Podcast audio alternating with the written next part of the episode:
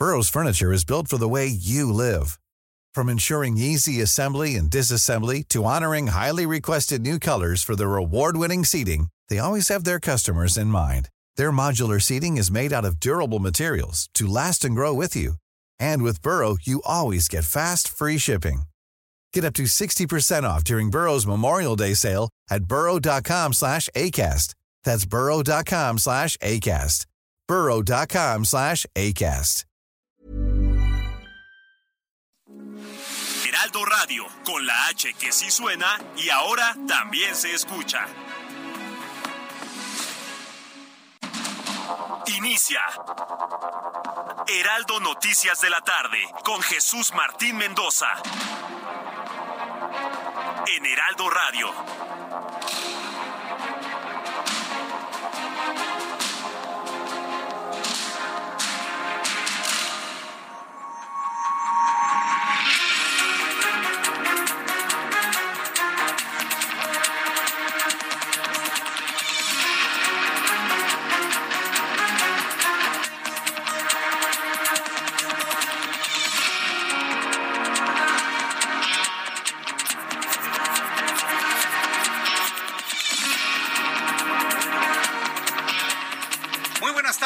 Son las seis de la tarde con un minuto hora del centro de la República Mexicana. Bienvenidos, muy buenas tardes. Iniciamos el Heraldo Radio correspondiente este jueves 4 de mayo de 2023.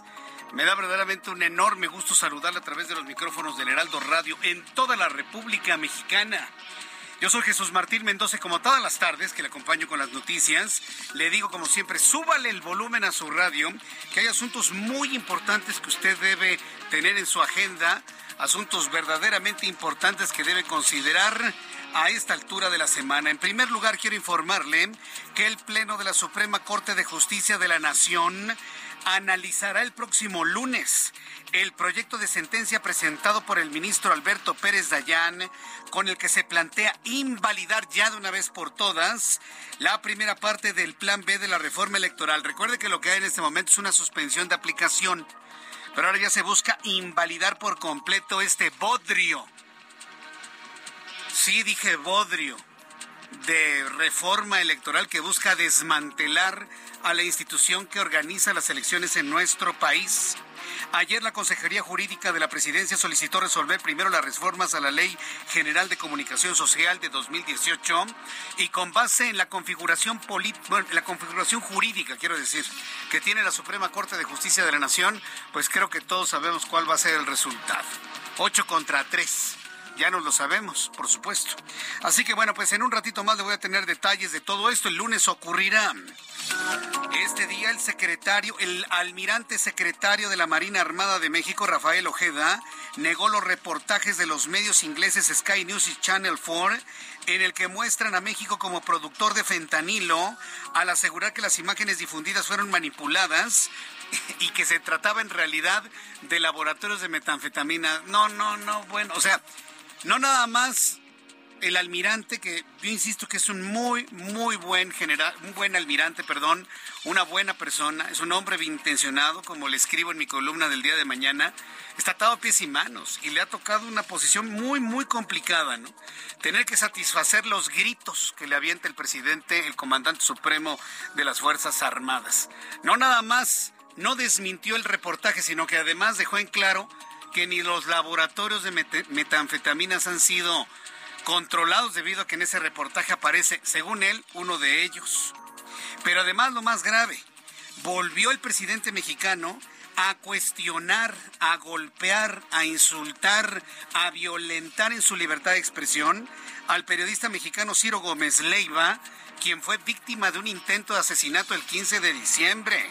Y lo volvió a cuestionar por haber revelado ese reportaje que no hizo él, lo hicieron periodistas internacionales. Es decir, el asunto del fentanilo y de la fuerza de los grupos del narcotráfico no es un asunto que esté revelando la derecha o los neoliberales mexicanos. Ya es materia de análisis del periodismo internacional y bueno, pues arremetió contra el periodista Ciro Gómez Leiva. Le voy a platicar un poco más adelante de todo esto y las explicaciones que dio el almirante secretario. Tercer tema que le voy a compartir el día de hoy con detalle, la organización México Evalúa reveló que el gobierno federal aumentó en 124% los recursos destinados a fideicomisos militares que pasaron de 42.600 a 134.400 547, perdón, millones de pesos, a 134 mil millones de pesos, mientras que el Fondo para Gastos Médicos Catastróficos, que incluye los tratamientos de cáncer infantil, pasó de 300 millones en 2018 a 15 millones de pesos en 2022. Ahí le va otra vez. El recurso para tratar el cáncer de los niños con el presidente que tenemos actualmente pasó de 300 millones a solo 15. ¿Qué? ¿Neoliberal Jesús Martín? Ahí es pura oposición, ahí es mentira. Ahí están los datos comprobables. Los tiene ahí precisamente México Evalúa. 300 millones para niños con cáncer, hoy 15 millones. Ese es el compromiso con la salud y con la niñez en nuestro país. Me pregunto cuántos papás con niños con cáncer votaron por López Obrador o la presente administración pensando que ahora sí les iba a llegar recurso y mire, ni medicinas. Es nada más una dudita que yo tengo en lo personal. Mientras tanto, eh, asunto número cuarto, cuarto tema importante de este día, Ricardo Monreal, sin duda, personaje de la noticia, coordinador de Morena en el Senado, se deslinda como un posible aspirante presidencial para 2024 y declaró que nunca va a traicionar al presidente López Obrador, al grado que aseguró que prefiere no ser nada ni participar en nada antes de traicionar al presidente. Esto dijo Ricardo Monreal. Digo, para aquellos que pensaban que se, había convertido en un fiel de la balanza, yo sigo pensando que sí lo es, pero es importante tener cercanía con él para poderlo equilibrar. Ojo con esto eh, que le estoy diciendo, pero bueno, ya lo platicaremos un poco más adelante aquí en el Heraldo. Muchos asuntos también son importantes en este día y se los presento en resumen con mi compañera Giovanna Torres Martínez. La Universidad Nacional Autónoma de México recibió la medalla de oro por parte de la Universidad de Granada, España, como muestra de reconocimiento a la riqueza y diversidad de nuestra cultura y recordatorio de los lazos fuertes que les unen como países y comunidades académicas. El Instituto Nacional de Estadística y Geografía reportó que la tasa de desempleo en México se ubicó en 2.4% durante el mes de marzo del 2023, lo que representa una baja de 0.6 puntos porcentuales menos respecto al año pasado. Delfina Gómez Álvarez, candidata por Morena, PT y Partido Verde Ecologista de México a la gubernatura del Estado de México, expresó que no está segura de su participación en el segundo debate fijado para el próximo 18 de mayo. Esto luego de que su partido solicitara de manera formal al órgano electoral la sustitución de la periodista y conductora Pamela Cerdeira. Asimismo pidió que se garantice que el segundo debate se conduzca de manera imparcial. En el estado de Hidalgo se realizaron siete cateos en el municipio de Coatepec, en el valle de Tulancingo, en el que se localizó por segunda ocasión un túnel utilizado para el robo de combustible, así como dos tomas clandestinas. El presidente Andrés Manuel López Obrador informó que hay un detenido por el asesinato de Teresa Maguellal, madre que buscaba a su hijo desaparecido en el estado de Guanajuato. Un bebé murió y su padre resultó lesionado en un ataque a balazos ocurrido en la colonia San Antonio de San Miguel de Allende, en el estado de Guanajuato. Las víctimas viajaban en una camioneta cuando fueron alcanzados por delincuentes, quienes les dispararon desde otro vehículo. La Secretaría de Bienestar amplió del 8 al 31 de mayo el plazo para que las personas que reciben las pensiones y programas del bienestar recojan su tarjeta en la Ciudad de México. Esto con el fin de garantizar que el total de las personas beneficiadas realicen este proceso. Agentes de la Fiscalía General de Justicia de la Ciudad de México localizaron un domicilio donde se clonaban refrescos de la marca Coca-Cola en Santa Marta, Catitla Norte, en la alcaldía Iztapalapa. Dos personas fueron detenidas y se aseguraron más de 100 cajas con botellas listas para su venta. Con ella. Muchas gracias por la información. Muchas gracias por la información a mi compañera Giovanna Torres Martínez con las noticias importantes de este día. Son las seis con nueve. A seis de la tarde con nueve minutos, hora del centro de la República Mexicana. Y bueno, pues me da un enorme gusto saludarla en este 4 de mayo. Muchos saludos a quienes cumplen años el día de hoy, hoy 4 de mayo. Y bueno, pues le estoy compartiendo la información importante de este día. Le invito para que me escriba a través de mi cuenta de Twitter, arroba Jesús Martín MX, arroba Jesús Martín. Bien, pues como primer asunto importante de este día, pues ve que hay un señalamiento muy, muy fuerte, muy importante por parte de la DEA como tal, eh, la DEA como tal, eh, la Drug Enforcement Administration, toda esta organización que se encarga de, darle seguimiento y el combate al tráfico de estupefacientes, y su directora Annie Lepp ha estado muy, muy pendiente de lo que ocurre y acusando precisamente al cartel de Sinaloa, ahora en manos de los hijos de Joaquín Guzmán Loera, calificando al grupo como más sanguinario, más peligroso, más poderoso que en el pasado. Bueno, pues nos sorprendimos todos en el momento en el que los hijos de Joaquín Guzmán Loera enviaron una carta, una carta de los hijos de Guzmán Loera ante la impotencia de sentirse inocentes. José Refugio Rodríguez Núñez, el abogado en México de Joaquín Guzmán Loera, justificó la, la, carta enviada por sus hijos a un medio de comunicación nacional y afirmó que se trata de una respuesta ante la impotencia que sienten de sentirse pues señalados, ¿no? Y poderse de alguna manera asumir o erigir como inocentes de todo lo que se les ha dicho desde la DEA en los Estados Unidos. Charbel Lucio es nuestra corresponsal en Michoacán y nos tiene más detalles. Adelante, Charbel, gusto en saludarte. ¿Qué tal? Buenas tardes. Así es, este litigante Joaquín, perdón, eh, José Refugio Rodríguez Núñez, eh, quien es conocido como el abogado de la familia de Guzmán Noera, eh, precisó que él no es el encargado de la defensa de los hijos del Chapo. Sin embargo, eh, contó que el pasado fin de semana recibió a través de WhatsApp este documento con la carta eh, dirigida a la opinión pública y se le encomendó que le enviara a un medio nacional para su difusión.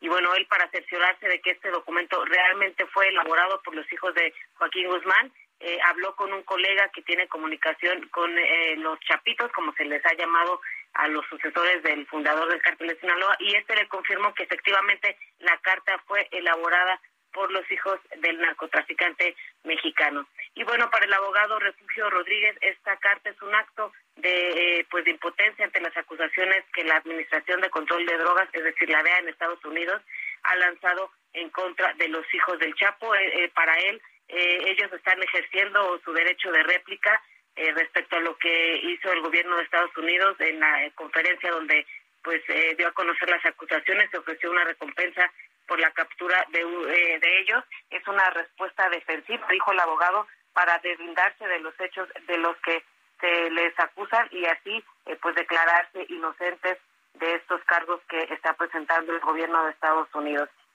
También dijo que eh, pues con este mensaje pues pretenden que llegue primordialmente a las autoridades de Estados Unidos a fin de que investiguen a fondo a los responsables de la venta de fentanilo. Correcto, pues muchas gracias, Charbel. Seguimos pendientes. Gracias. Bueno, pues ahí está lo que dice el abogado litigante, el hombre que defiende a los Guzmán ante pues esta carta que llega a un medio de comunicación. Nada más le voy a decir un medio de comunicación. Luego de que se dio a conocer esta carta de los hijos de Joaquín Guzmán Loera, conocidos como los Chapitos, esta mañana el presidente mexicano enfatizó que en su gobierno no hay ningún grupo protegido. Eso dice él. E incluso reveló que dicha carta se analizó en la reunión de gabinete de seguridad este jueves. Sin embargo, no quiso opinar. No toca ni con el pétalo de un argumento a los Guzmán, el presidente mexicano. Este fue lo que dijo esta mañana. No conozco el contenido, lo trataron en el gabinete de seguridad. Nosotros sobre eso no opinamos, nosotros actuamos de conformidad con lo que establece el marco legal. Bien, pues esto fue lo que dijo el presidente de la República. Hubo mucha actividad hoy en la mañana yo creo que rompió todos los récords de todos los tiempos. Tres horas y media. Ya me pregunto, ¿quién no tienen otra cosa que hacer? Sí. Tres horas y media, hable y hable y atacando y atacando y dividiendo y golpeando y criticando y atacando y que los liberales y que el pasado y que los de antes y ataque y ataque. Se la pasó así tres horas y media el presidente. Y que ni se me espanten ni se enojen por lo que digo, es la verdad. ¿O qué? Vamos a dejar que haga lo que quiera. Es el presidente, tiene que trabajar, tiene que administrar, tiene que organizar, tiene que hacer otras cosas, no nada más estar dividiendo al país en un, en un púlpito, ¿no? Todas las mañanas, tres horas y media. El secretario de la Marina Armada de México, Rafael Ojeda, negó la veracidad de un reportaje realizado por los medios ingleses. A ver, perdón, pero aquí las cosas como son. No lo niega Rafael Ojeda, el secretario de la Marina. Lo niega el presidente y le ordena al general, me lo desmientes a como de lugar. A ver cómo lo vas a hacer, no lo sé pero me lo desmientes. Y ahí tienen ustedes al almirante, tratando de desmentir algo que no investigaron periodistas mexicanos, investigaron periodistas internacionales, británicos, porque el asunto del fentanilo ya es una preocupación internacional debido a la influencia y el poder de estos grupos a nivel mundial. El secretario de la Marina, Rafael Ojeda, negó la verosidad de un reportaje realizado por medios ingleses en el que pone en evidencia la presunta fabricación de fentanilo en México y señaló que los laboratorios mostrados en el trabajo son para producir metanfetaminas. ¡Qué grave error! Porque dice, no, ese laboratorio no es de fentanilo, es de metanfetaminas. Oh. Entonces tampoco han desmantelado los de metanfetaminas, digo. Fue un error lo que dijo el almirante. Perdón, yo se lo digo en el mejor de los planes. ¿Quieren desmentirlo? Es un montaje, quién sabe dónde lo grabaron. No, sí es un laboratorio clandestino, no de fentanilo, pero sí de metanfetaminas. No, aquí en esta calle no asesinan, nada más hay carteristas. Así de ese, tamaño. Y dice, en ningún momento el reportaje dice que sea fentanilo. Y a los 30 segundos el reportaje dice, se fabrica fentanilo. Dice el almirante, ¿ven esas bolsas donde ya se van a Estados Unidos? Les puedo asegurar que fueron los periodistas quienes rotularon la bolsa. ¿Y qué? ¿Cómo vamos a creer todo eso? ¿Por dogma de fe o qué? Nada más porque lo dijo. Mal. Y miren, no es culpa de él. Yo, insisto, yo conozco al, al almirante. Es de verdad una muy buena persona. Es un buen hombre. Muy bien intencionado, preocupado por la seguridad y, el bienestar de, su secretaría y de sus elementos en la Marina. Pero esta de la mañana, ¿cómo lo ponen a hacer ese tipo de cosas? Y ahí se los dejo para que saquen sus conclusiones. Muchos tenemos la conclusión de que ni se desmintió y además quedó en evidencia que ni los laboratorios de metanfetaminas, que muchos han sido convertidas para producir fentanilo, han podido desmantelar. Sí, fue, fue muy difícil su participación del día de hoy. Afirmó que si fuera fentanilo no lo manejarían sin protección. Pues eso dice él. Iván Saldaña, reportero del Heraldo Media Group, tiene más detalles de lo que vimos en este intento por desmentir el reportaje internacional. Adelante, Iván, gusto en saludarte. ¿Cómo estás? Jesús Martín, auditorio, buenas tardes. Sí, y en el marco de este pues desmentido que hace, como bien lo señalas, el presidente López Obrador eh, a través también del secretario de Marina, eh, el presidente López Obrador y bueno también el secretario pues pusieron ahí en ese marco en tela de juicio a la Administración de Control de Drogas a la DEA de Estados Unidos pues al negar precisamente eso que la de, que el fentanilo se produce en México para exportarse a ese país. Y es que descalificaron el video, este reportaje de periodistas ingleses, pero también declaraciones que expresó la directora de la DEA, Anne Milgram, en el mismo sentido de que en México se produce este el fentanilo y bueno, el titular de la Marina ahí es que aprovechó, expuso este video reportaje de los periodistas ingleses, eh, dice que bueno también fue presentado en México por el periodista Ciro Gómez Leiva, ahí el almirante pidió que pausaran el video por partes, él iba refutando todas las afirmaciones como la que señala que el fentanilo se produce en México con precursores químicos desde eh, que llegan desde China. Pero escuchemos parte de lo que dijo el secretario de Marina esta mañana en Palacio Nacional ahí que dice una bolsa fentanilo. Yo les puedo asegurar que ellos la marcaron, le pusieron eso. En ningún momento ni defensa ni nosotros hemos encontrado en los laboratorios allá en la sierra, en laboratorios en tierra, una bolsa que diga fentanilo, una bolsa que diga un kilo de metanfetaminas, una bolsa que diga un kilo de cristal. Eso es falso. Así no lo marcan ellos. Eso le podemos asegurar que lo marcaron ellos, los periodistas. Dijo también el secretario de Marina, no lo vamos a negar parcialmente, lo vamos a negar totalmente, en referencia a que el fentanilo se produce en México. El presidente López Obrador acusó también que Estados Unidos está culpando a México del problema del fentanilo, todo con fines electoreros, dijo, previo a las campañas presidenciales del próximo año en ese país.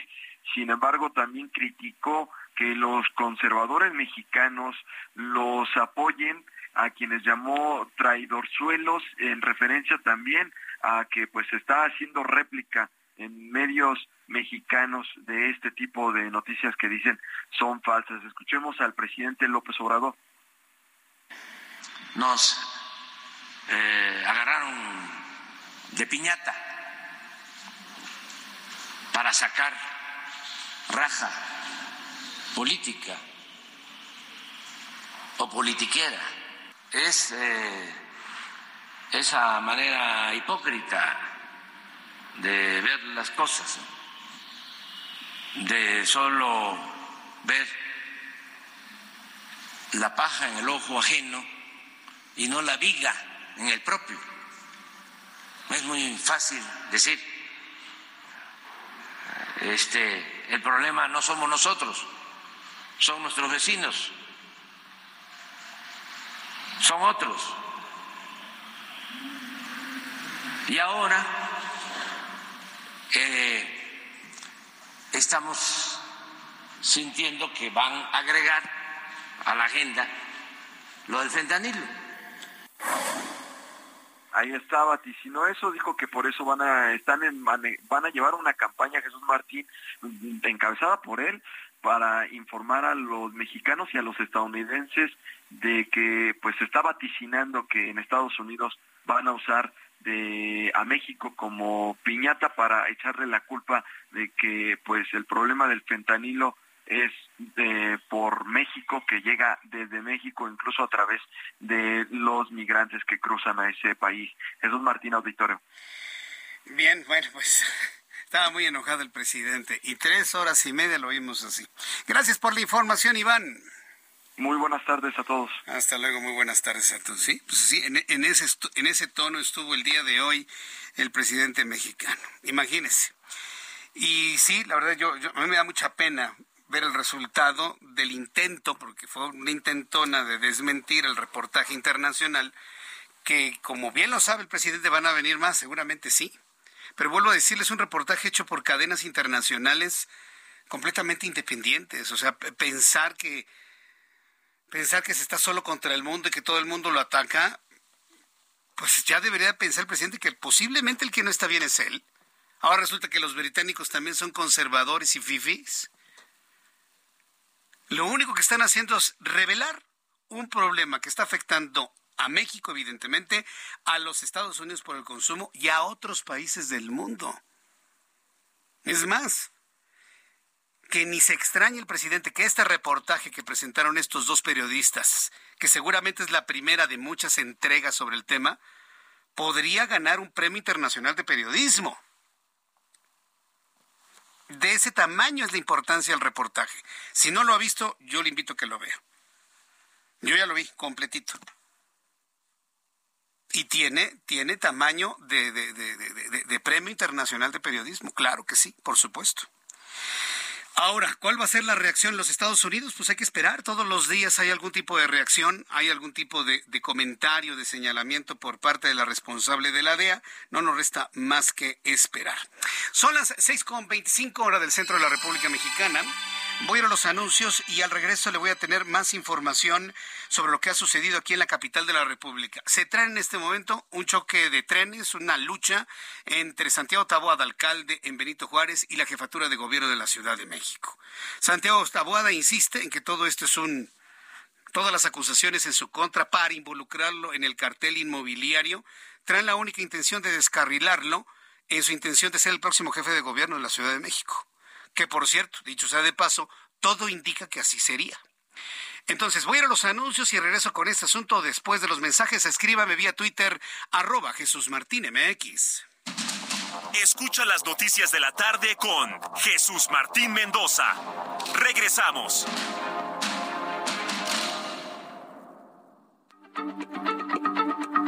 Heraldo Radio, la H se lee, se comparte, se ve y ahora también se escucha.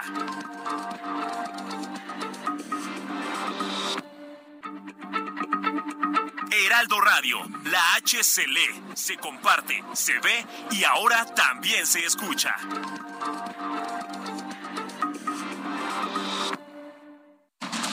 Continúa Heraldo Noticias de la tarde con Jesús Martín Mendoza.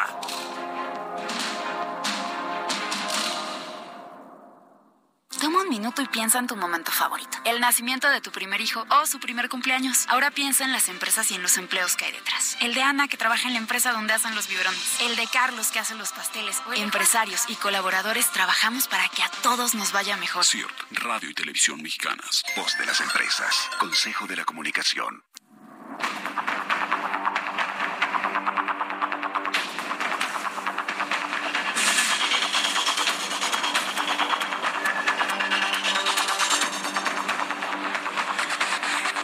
6 de la tarde con 30. Las 18 horas con 30 minutos, tiempo del centro de México. Escucha usted el Heraldo Radio en todo México y en los Estados Unidos. Yo soy Jesús Martín Mendoza y le informo de todo lo importante que está ocurriendo. Vamos a las calles de la capital porque en la avenida Doctor Río de la Loza hay un bloqueo. Ahí se encuentra mi compañero Mario Miranda. ¿Qué es lo que ocurre en este momento, en este punto de la ciudad, Mario? ¿Qué tal Jesús Martín? Muy buenas tardes. Se informa que ya son más de tres horas de bloqueo, lo que es en la avenida Río de la Loza y la calle Gabriel Hernández. Esto en la colonia Doctores, exactamente afuera de las instalaciones de la Fiscalía General de Justicia. Son aproximadamente 30 personas familiares de la joven Perla Cristal, quien tenía 19 años y fue reportada como desaparecida en la alcaldía Cláhuac el pasado 9 de abril y después de 11 días de estar desaparecida fue encontrada muerta el pasado 20 de abril en el estado de Guanajuato. Hace unos días también sus familiares vinieron aquí a manifestarse afuera de la fiscalía e incluso venían con el cuerpo de Perla en, adentro de un féretro, Jesús Martín.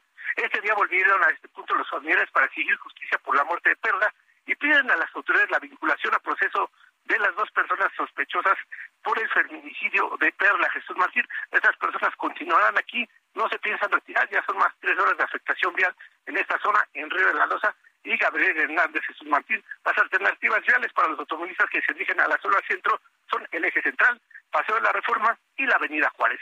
Jesús Martín es la información al momento. Muchas gracias por esta información, Mario. Seguimos pendientes, buenas tardes. Hasta luego, muy buenas tardes. Y bueno, pues estaremos atentos del momento en el que se libere la vialidad. Regresaré en unos instantes más con mi compañero Mario Miranda. Vamos a asuntos que desde el punto de vista político podrían tener sus efectos hacia 2024. Y a todos ha llamado poderosamente la atención cómo se le ha tratado de vincular a Santiago Taboada, el alcalde en Benito Juárez, en un, pues sí, yo no sé si sea un cártel, o sea, simple y sencillamente un grupo de personas que aprovechando su posición política, pues abusaron de su posición, hicieron actos de corrupción, permitieron la construcción de, de niveles adicionales en edificios, el asunto a mí me consta, a mí Jesús Martín Mendoza, porque donde yo antes vivía, casa de ustedes, donde antes vivía, nos plantaron un edificio de siete pisos cuando lo máximo eran tres. Y en su momento lo denuncié a la alcaldía. Pararon la obra, desmantelaron el piso. Llegaron las vacaciones de Semana Santa y en menos de una semana construyeron dos más. Le hablé a la alcaldía, jamás me volvieron a hacer casos y se aventaron no nada más tres más, sino además un penthouse. Claro que ese tipo de cosas existen. A mí me constan. Y yo no voy a ponerme a decir que no existe. Tan existe que lo viví en carne propia. Pero de ahí a culpar a quien administra Benito Juárez en este momento, pues eso sí ya es, ya es demasiado forzado, por decirlo menos. ¿eh?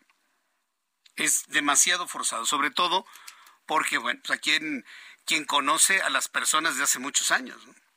Y si efectivamente hubo alcaldes o delegados que cayeron en ese tipo de asuntos, no necesariamente vinculan a los del futuro. Otra vez estamos con los viajes en el tiempo. Sin embargo, ante los señalamientos que hay, las acusaciones que le está haciendo la Fiscalía a Santiago Tabuada, él ha respondido denunciando ante la Fiscalía General de la República tanto a Ulises Lara como a, que es el vocero de la Fiscalía Capitalina, como Ernestina Godoy. Que les voy a decir una cosa, ellos también reciben órdenes. Conozco a doña Ernestina, conozco al buen Ulises, y bueno, pues lo que están haciendo es recibir órdenes. La jefa de gobierno de la Ciudad de México, Claudia Sheinbaum, aseguró este jueves que no existe ninguna persecución política, eso dijo, contra el alcalde Benito Juárez, Santiago Taboada.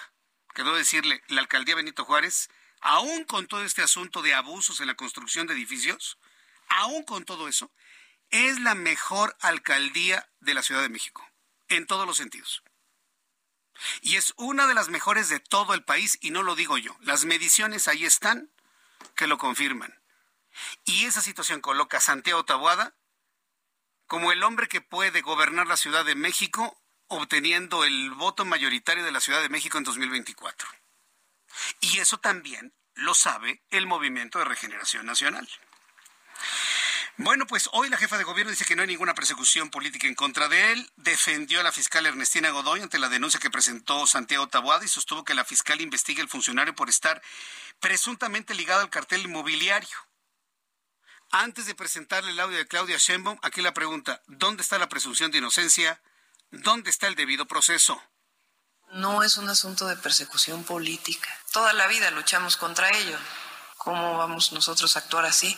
El tema aquí es que hay pruebas, documentos, testigos que hablan de una corrupción inmobiliaria en la Benito Juárez. Por más que ellos quieran eh, decir que eso no es cierto y que es una persecución y pues la fiscal hace una investigación que da a conocer a los medios de comunicación en donde hay eh, muchas personas involucradas.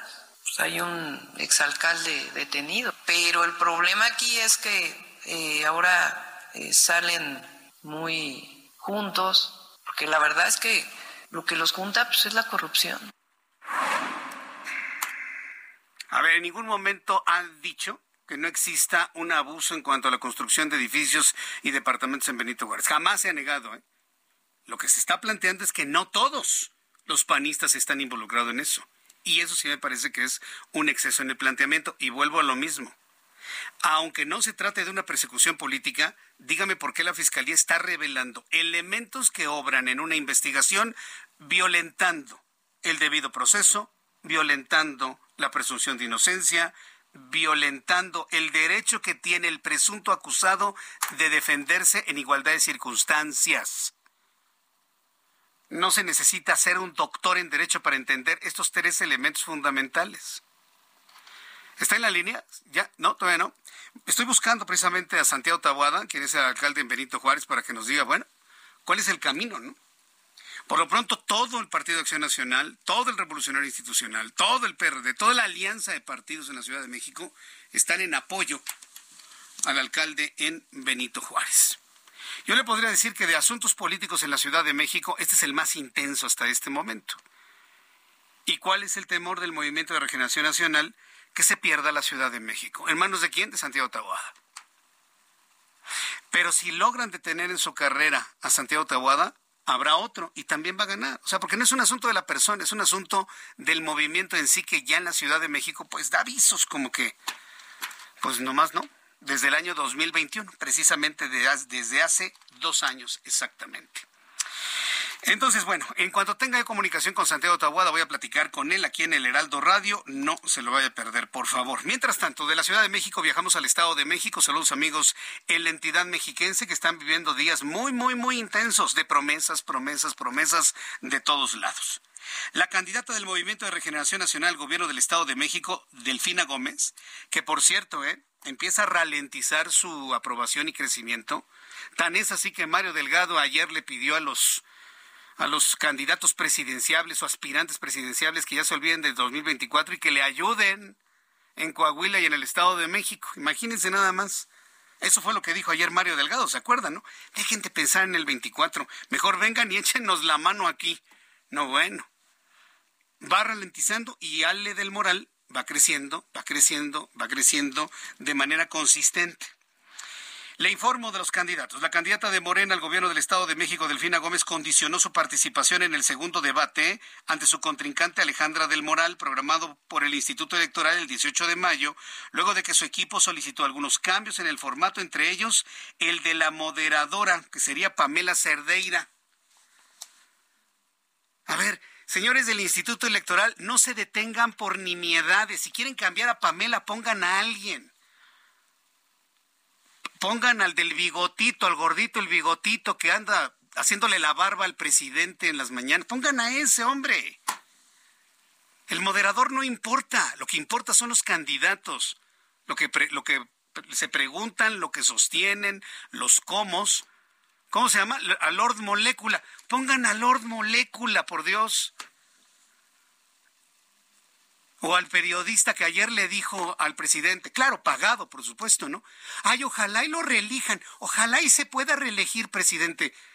Que este pequeño sujeto no sabe que en México no hay reelección del presidente de la República.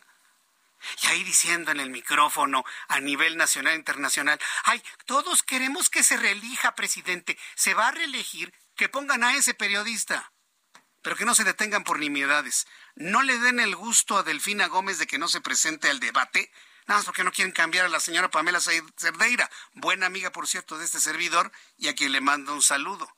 Pero los periodistas somos solamente el medio, nosotros no somos los personajes importantes, son los actores de la noticia. No se detengan, moderadores hay muchos, muchos. Y si Delfina quiere a Lord Molécula, pongan a Lord Molécula. Aún así, quien tiene solidez en su propuesta, solidez en lo que se ofrece, solidez en los comos, va a prevalecer con Lord Molécula, Pamela o quien sea, ¿no? O quien esté moderando el debate. El equipo de la banderada morenista Sí, el equipo, el equipo, la logística de Delfina Gómez justificó su solicitud al argumentar la forma en cómo se dirigen algunas personas o van a denostar en clara alusión a Pamela Cerdeira, quien respondió en sus redes sociales a través de un video en el que afirmó que participar como candidato en un debate no debería ser tema de concesiones entre partidos, sino de una obligación de quienes buscan el voto popular. Totalmente de acuerdo con, con Pamela, ¿eh?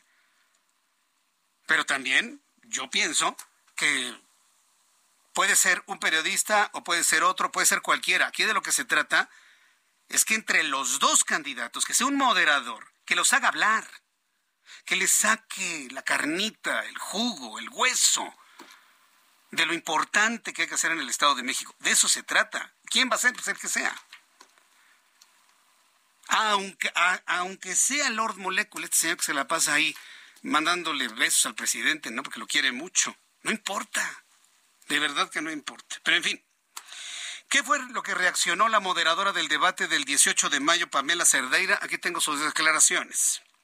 Asistir a un debate no debería de ser una graciosa concesión de partido alguno. Tendría que ser una obligación para quienes están buscando el voto popular y así que la gente pueda decidir por quién votar. Es como querer buscar un trabajo y negarse a aceptar a presentarse en la entrevista o decidir quién quieres que te entreviste y qué te puede y no te puede preguntar. Y como periodista que quiera limitar la libertad de expresión me parece inaceptable en un ejercicio como este y en la democracia de este país en estos momentos y en estas fechas. Por supuesto, los más afectados son las y los electores del Estado de México, pero también las candidatas, a quienes están tratando como si fueran menores de edad incapaces de asistir a un debate en donde puedan contrastar sus ideas y sus proyectos.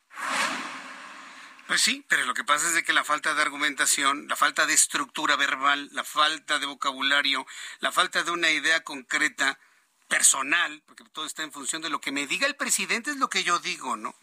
Pues le pasó a la secretaria de Educación, Educación Pública, ¿se acuerdan, no?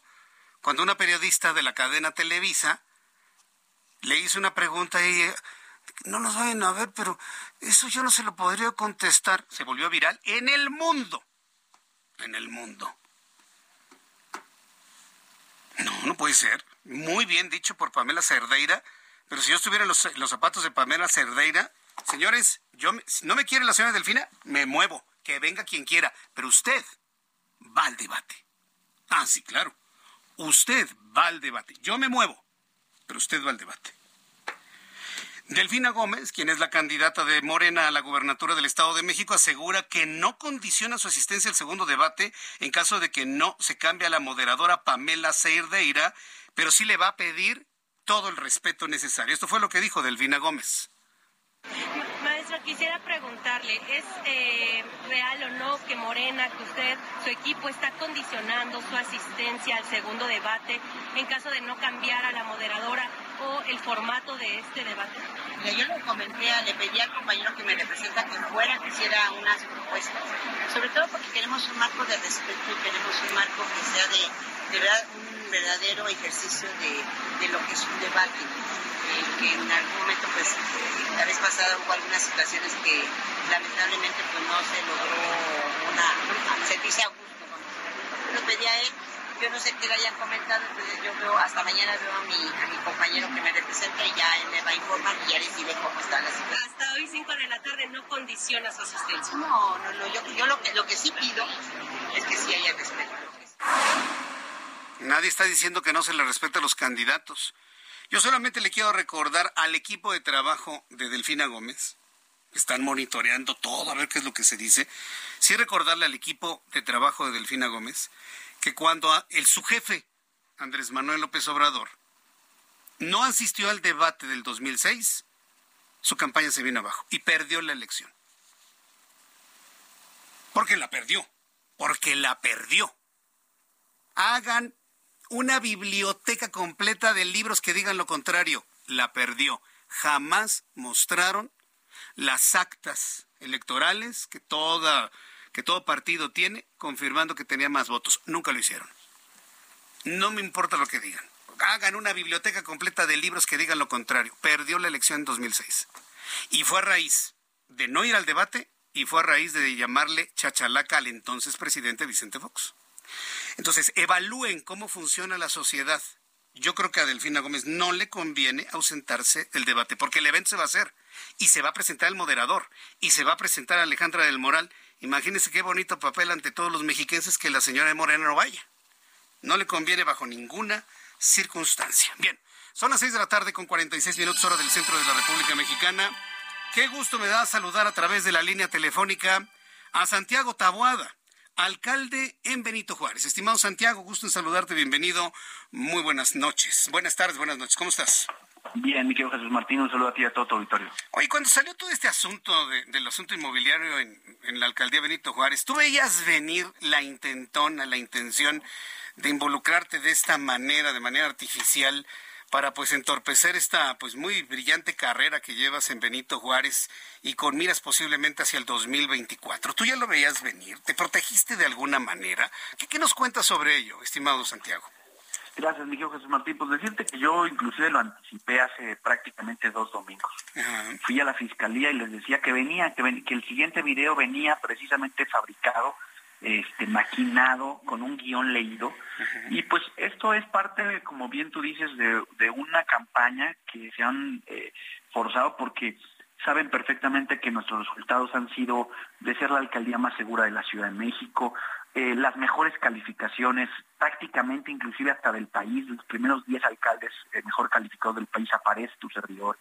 En fin, nosotros hemos venido construyendo con trabajo nosotros hemos venido diciendo también de esta persecución y de este montaje desde hace muchos meses, inclusive ante la negativa del fiscal y del vocero de negar estas investigaciones, yo tuve que demostrárselos a través de, de, un juez de distrito, de un juez federal, y lo más delicado de todo, que les comprobé que desde el 2021 estaban espiando mis comunicaciones con argumentos inclusive tan este, eh, débiles, pero sobre todo tan delicados, que es que usar la fiscalía, las áreas de secuestro y de desaparición de, eh, forzada de personas, para justificar mi intervención y para justificar el registro de mis comunicaciones, para justificar sin duda el control de mis llamadas. Y la verdad es que esto lo único que demuestra mi querido Jesús Martín es su miedo. El miedo que ya tienen, el miedo que, saben perfectamente, porque en el 2021, tú lo sabes, perdieron la Ciudad de México. Y en 2024 les vamos a ganar la Ciudad de México. Y yo te lo digo con mucha claridad. No me voy a doblar, no me van a callar, voy a seguir trabajando y voy a seguir demostrando que podemos hacer las cosas igual de bien de como las hemos hecho en Benito Juárez en toda la Ciudad de México. Oye, Santiago, y este legalmente, evidentemente todo este entramado está fabricado para impedirte competir por la jefatura de gobierno de la Ciudad de México. ¿Cómo te vas a defender ante esto? ¿Tienes confianza en la Fiscalía General de la República ante las denuncias que has presentado? Sí, yo el día de ayer presenté y sobre todo porque tenemos la tranquilidad, mi querido Jesús Martín, de que todo lo que hemos hecho está ahí, está bien hecho, está reconocido. Mira, tú sabes, yo gané la elección del 2018 con Andrés Manuel Laborena, pero la gente en Benito Juárez, el más, más del 70% de los vecinos ratificaron mi, mi cargo, ratificaron este gobierno.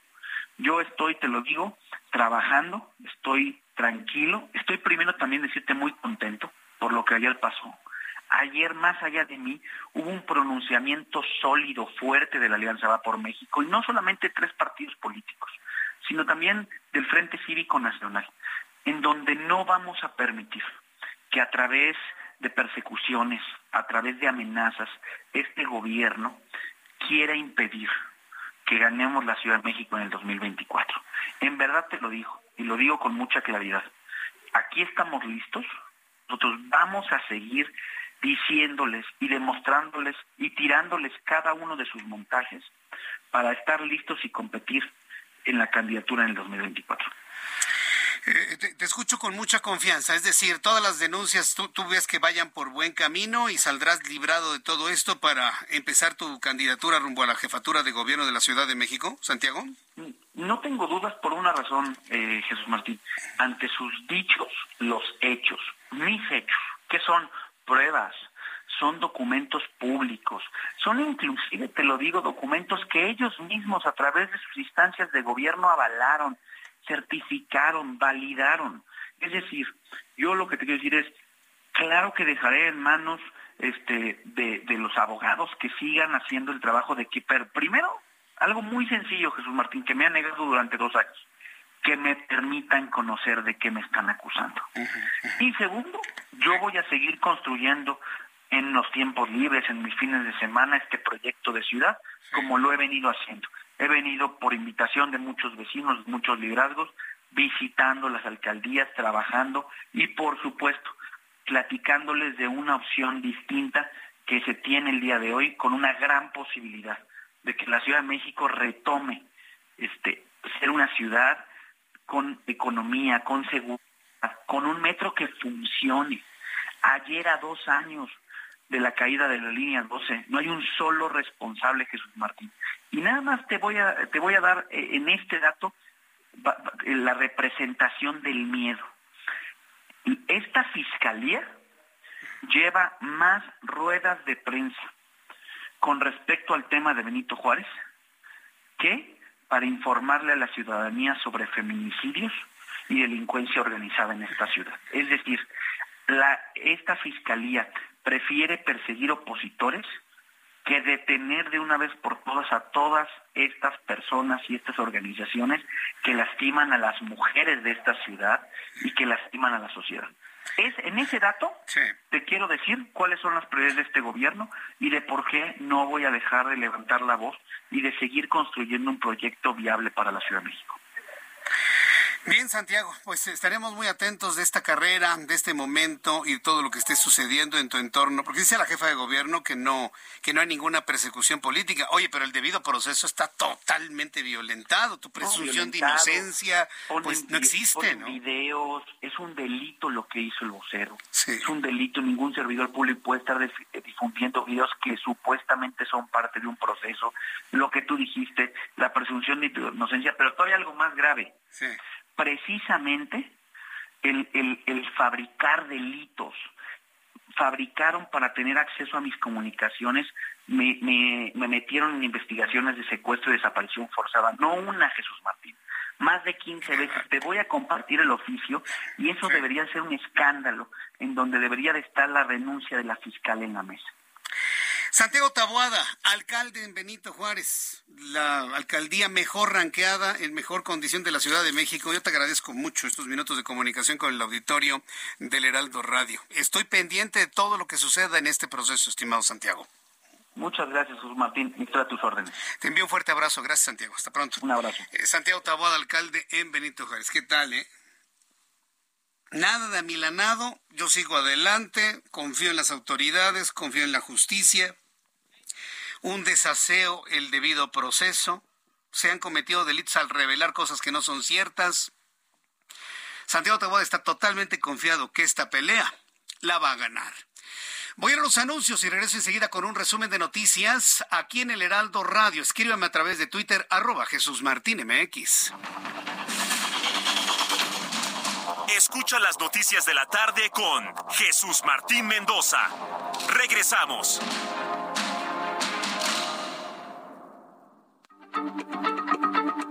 Heraldo Radio, la H se lee, se comparte, se ve y ahora también se escucha.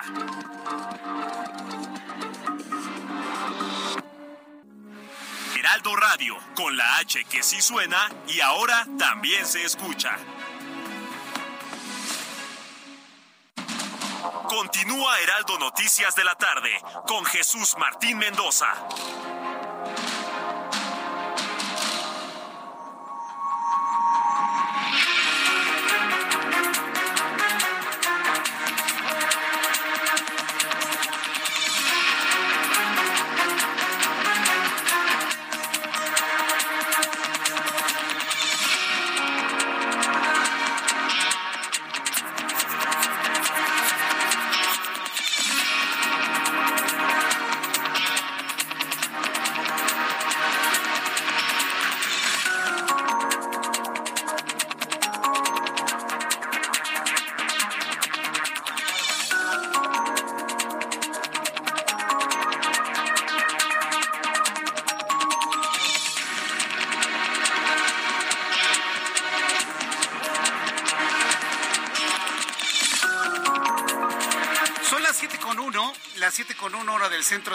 República Mexicana, le presento un resumen, un resumen con los asuntos más importantes a esta hora de la tarde. Y como siempre le digo, súbale el volumen a su radio, que tenemos los asuntos más importantes de este día. En primer lugar, quiero informarle que el Pleno de la Suprema Corte de Justicia de la Nación va a analizar el próximo lunes, para usted que no lo ha escuchado el lunes, van a analizar el proyecto de sentencia presentado por el ministro Alberto Pérez Dayán, con el que se plantea invalidar la primera parte del Plan B de la reforma electoral. La Consejería Jurídica de la Presidencia solicitó resolver primero las reformas a la Ley General de Comunicación Social de 2018. Le recuerdo que todo esto está en un impasse y ya la Suprema Corte de Justicia de la Nación se apresta para el próximo lunes empezar la anulación de esa intentona de desmantelamiento del Instituto Nacional Electoral. La candidata del Movimiento de Regeneración Nacional al Gobierno del Estado de México no quiere que Pamela Cerdeira sea la moderadora en el debate del 18 de mayo condicionó su asistencia, su equipo de trabajo, a que sea cambiada la moderadora. La periodista Pamela Cerdeira aseguró que la presencia de Delfina Gómez en el debate es un asunto de obligación social en el marco de su deseo por ser gobernadora del Estado de México. Hasta el momento el Instituto Electoral del Estado de México no se ha pronunciado sobre algún cambio de la moderadora. Mientras tanto, la candidata de la Alianza Va por México, Alejandra del Morar, se dijo lista para participar en el segundo debate, independientemente de si va o no va Delfina Gómez. Ya está todo echado en la mesa. Alejandra del Moral se va a presentar el 18. Todo el equipo estará presente el 18. Habrá moderadora el 18. Asistirá Delfina Gómez. Ya seremos testigos de lo que ocurrirá en ese momento. En otra noticia, Ricardo Monreal, coordinador de Morena en el Senado, aseguró que prefiere no ser candidato de Morena porque dice que nunca va a traicionar al presidente de la República, Andrés Manuel López Obrador. Sí, eso dijo Ricardo Monreal, eso lo dijo, por supuesto, el día de hoy. En más de este resumen de noticias, el alcalde en Benito Juárez, Santiago Tabuada, en entrevista con el Heraldo Radio, afirmó que ya esperaba la campaña en su contra por parte de la Fiscalía General de Justicia de la ciudad al tratar de involucrarlo con el llamado cartel inmobiliario debido a sus resultados positivos como gobernante. Lo que dijo demuestra el miedo dijo Santiago Tabuada, el miedo que tiene ese partido político Morena en la Ciudad de México de perder la ciudad y reveló que desde 2021 sus comunicaciones han sido espiadas. Esto fue lo que nos dijo Santiago Tabuada en entrevista en el Heraldo Radio. Yo inclusive lo anticipé hace prácticamente dos domingos. Fui a la fiscalía y les decía que venía, que, que el siguiente video venía precisamente fabricado, este, maquinado, con un guion leído. Y pues esto es parte, como bien tú dices, de, de una campaña que se han eh, forzado porque saben perfectamente que nuestros resultados han sido de ser la alcaldía más segura de la Ciudad de México, eh, las mejores calificaciones prácticamente inclusive hasta del país, los primeros 10 alcaldes eh, mejor calificados del país aparece tu servidor. Y lo más delicado de todo, que les comprobé que desde el 2021 estaban espiando mis comunicaciones. Ahí están las revelaciones que ha hecho Santiago Taboada y dice que no va a parar y confía en las autoridades. Mientras tanto, le informo que el actor e influencer Kevin Caletri o Caletri fue asesinado durante una conferencia de prensa en el que Wendy Guevara, integrante de Las Perdidas, presentaba una obra de teatro en la colonia Condesa Alcaldía Cuauhtémoc. Fuentes policiales reportaron que fue asesinado a quemarropa y de manera preliminar hay una persona detenida. Mataron a Kevin Caletri durante una conferencia de Wendy Guevara de Las Perdidas. De ese tamaño es la violencia que dicen va a la baja en todo el país. En Cuautepec Hidalgo, un grupo de guachicoleros, es decir, ladrones de gasolina, de esos que dice el gobierno ya no hay. Porque el gobierno dice que ya, ya, ya no hay corrupción, ya no hay robo de combustible, que todos somos felices, felices. Bueno, guachicoleros de esos que dice el gobierno que ya no existen, fueron detenidos luego de que se detectó un túnel de donde extraían gasolina en el que tenían un altar con imágenes de la Santa Muerte e imágenes satánicas. En el operativo de decomiso de combustible y aditamentos para la extracción de hidrocarburos, ahí en el lugar donde extraían tenían a la Santa Muerte, tenían unos diablos y no sé qué tanta cosa. Además de la detención de 10 hombres quienes en el túnel tenían diversas figuras de yeso a las que habían colocado ofrendas entre refrescos, vinos, cervezas, así como carne, que se está investigando carne de qué es, y también algunas tortillas. La Secretaría de Infraestructura, Comunicaciones y Transportes informó que la aerolínea de carga Estafeta será otra de las compañías que van a migrar operaciones del Aeropuerto Internacional de la Ciudad de México a la base militar de Santa Lucía. Así se llama esa terminal, Base Militar de Santa Lucía. En el comunicado, la Secretaría de Comunicaciones y Transportes señaló que este jueves 4 de mayo se firmó el contrato de arrendamiento del almacén de carga que va a operar la compañía mexicana. Mientras tanto, la Suprema Corte de Justicia de la Nación determinó que no es factible la solicitud de la Presidencia de la República para aplazar la controversia de inconstitucionalidad por el Plan B de la reforma electoral, por lo que el próximo lunes va a resolver si la invalida o parte de ella del paquete de reformas que pretenden, usted y yo ya lo sabemos, desmantelar al Instituto Nacional Electoral. A un mes del inicio de la gestión de Guadalupe Tadei como consejera presidenta del INE, Roberto Heiker anunció su renuncia a la Dirección Ejecutiva de Capacitación y Educación Cívica del INE y anunció que el próximo lunes dará a conocer los detalles de su salida. Ante la llegada de la morenista Guadalupe Tadei al INE como consejera presidente, Roberto Heiker dice yo mejor me voy y el próximo lunes les voy a decir lo que sé de adentro del INE. La Comisión Nacional de Agua y el Servicio Meteorológico Nacional anunciaron la posible formación de hasta 38 ciclones con sus diferentes nombres la presente temporada. Recuerde, ya va a iniciar la temporada de ciclones huracanes 15 de mayo para el Atlántico, 1 de junio, 1 de junio para el Pacífico, de los cuales 5 podrán tocar tierra. En un mensaje televisivo, el dictador de Venezuela, el señor Nicolás Maduro, calificó de rata al líder opositor y presidente legítimo de Venezuela, Juan Guaidó. Juan Guaidó es el presidente legítimo de Venezuela. Lo hemos dicho desde hace muchos años en este programa de noticias. Bueno, hoy Nicolás Maduro le dijo al presidente legítimo de Venezuela que es una rata, a quien acusó de huir a la ciudad de Miami para coordinar, según él, el robo de Citgo, la filial de Estados Unidos de la empresa Petróleos de Venezuela. Mucho, ¿no? Que no se peleaban Guaidó y Maduro allá en Venezuela. Estaremos muy atentos de la segunda parte de esta nueva historia entre los que se disputan el poder en Venezuela. Mientras tanto, la organización nicaragüense Monitoreo Azul y Blanco denunció que al menos 57 ciudadanos, en su mayoría opositores y críticos de la dictadura, dictadura de Daniel Ortega, fueron ya detenidos, dicen, la noche de este miércoles en diferentes municipios del país centroamericano y fueron acusados por el delito de traición a la patria. Esto sucede allá en Nicaragua. Estas son las noticias en resumen, se las he presentado aquí en el Heraldo Radio. Yo soy Jesús Martín Mendoza y le invito para que siga con nosotros.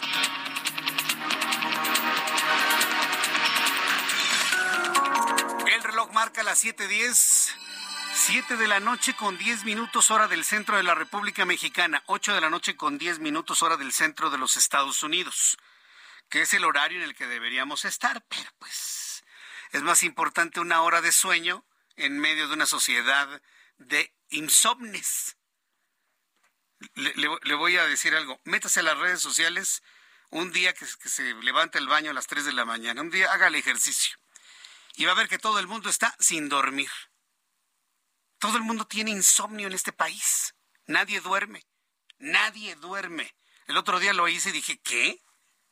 Todo el mundo está despierto y platicando de sus insomnios y querían una hora más de sueño al impedir que se aplicara el horario de verano. No, bueno, estamos en un nivel que de verdad yo desconozco a la sociedad mexicana. ¿eh?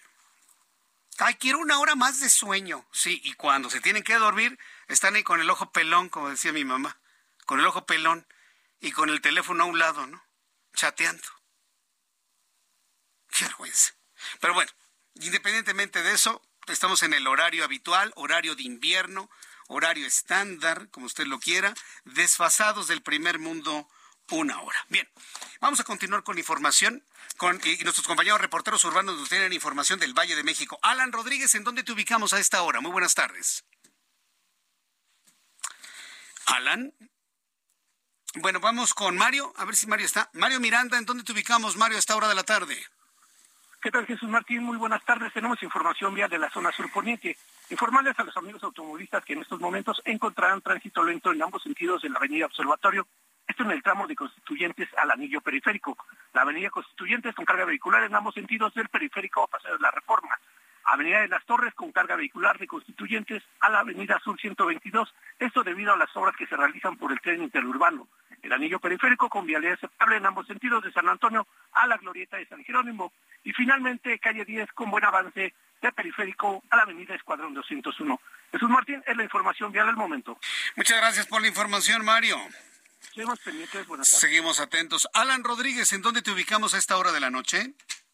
Jesús Martín, amigos, muy buenas tardes. Yo me encuentro en el eje 4 Sur, la avenida Benjamín Franklin, muy cerca del cruce con la calle Ometusco, frente a la estación Escandón del Metrobús, la línea 2. En este punto se está llevando a cabo en estos momentos la, el levantamiento del cuerpo de este joven Kevin Caletri, quien pierde la vida al interior del número 197 de esta vialidad, en donde, pues como ya lo mencionabas en el resumen, esta persona pierde la vida a consecuencia de dos disparos que recibe en el rostro al momento en el que se llevaba a cabo en este punto una conferencia de prensa, así como la grabación de un programa para YouTube por parte de varios influencers quienes estaban participando. Eh, ellos ya comentan que fue una persona quien lo agrede a esta persona, a este joven identificado como Kevin Caletri, e inmediatamente emprende la huida a bordo de una motocicleta por personal de la Secretaría de Seguridad Ciudadana les da seguimiento hacia la zona de la colonia obrera y exactamente en la calle de Neva realizan un operativo para tratar de identificar a este o a estos agresores. Es el reporte que tenemos en este punto. Estos hechos ocurren a las 5 de la tarde y debido a los peritajes por parte de la Fiscalía General de Justicia de la Ciudad de México, en estos momentos ya está concluyendo esta diligencia. Vaya, pues este verdaderamente impactante. ¿Esto en dónde sucede exactamente? ¿En dónde ocurre el asesinato del influencer Kevin Caletri?